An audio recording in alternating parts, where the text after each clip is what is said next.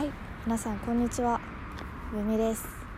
深海からのたわごとこのラジオは生まれ変わるならクラゲになりたい私ふぐみが日々の生活を送る中で感じたことをただただお話しする番組でございます。そして今現在12月27から1月5日までのマラソン企画年末年始マラソンに参加しております。本日はね2日目ということでまあ、なんとか続いております。で今日のお題は忘年会楽しむ派する派ということでそうもう今日のお題見た時に昨日忘年会のお話しちゃったなと思ってそう私社会人今年1年目なので、まあ、全然そういう接待とか会社の飲み会とかも経験なくってうちはあんまり会社自体飲み会もほとんどないんであれなんですよね。まあありがたいんですけどね。ただ匠は飲むのはもう大好きで、まあ、好きな人たちと飲むのは大好きお酒も大好き。だから学生時代も今も仲のいい身内との飲み会っていうのはもう本当に大好き。ただね昨日もお話ししたんですけどあの同期との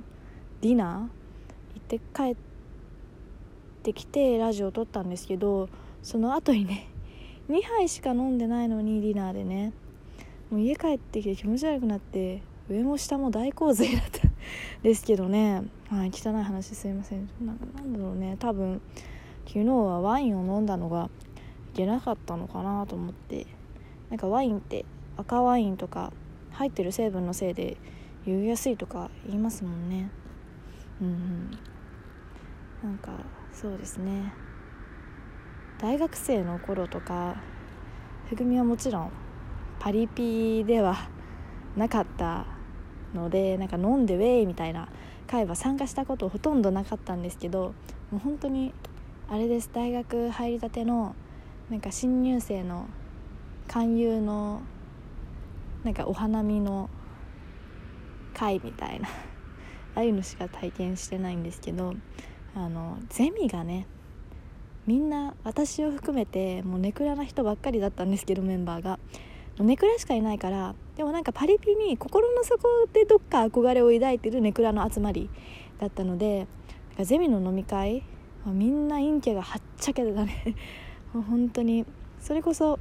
あの死生観の研究とかをするゼミだったんですけどなんかうちのゼミは酒飲んで死の淵さまよう体験ができます。イエーイ!みたいな。言ってたわ、ね、みんな陰キャなんだけどね。そう。であと忘年会といえば私バイト先で同い年だったことを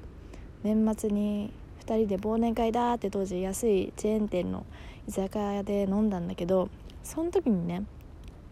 なんかトイレの鍵がなんかちょっと壊れててなんか鍵をかけることはできるんだけど結構強めにドア開けると鍵もなんか一緒に解浄されちゃうみたいな。まあでも一応鍵閉まってるしとりあえずさっさと用を足して済ませればいいかって思ってそのね用を足してたんだけどなんかものすごい勢いで 酔っ払った女の子がギャーみたいな感じですごい勢いで扉開けて入ってきてなんかこっちもあマジか本当に人このタイミングで入ってきちゃったっていう感じだしなんか向こうも向こうで鍵本当はかかってるなんて思ってないからなんでこいつ鍵かけずに入ってんの？みたいな感じでねこっちもすごい居心地がね その場でね空気感が 居心地悪かったですね。もうそれ以来私居酒屋のトイレ入る時は鍵ちゃんと閉まるかチェック欠かせないですね。ね皆さんも、ま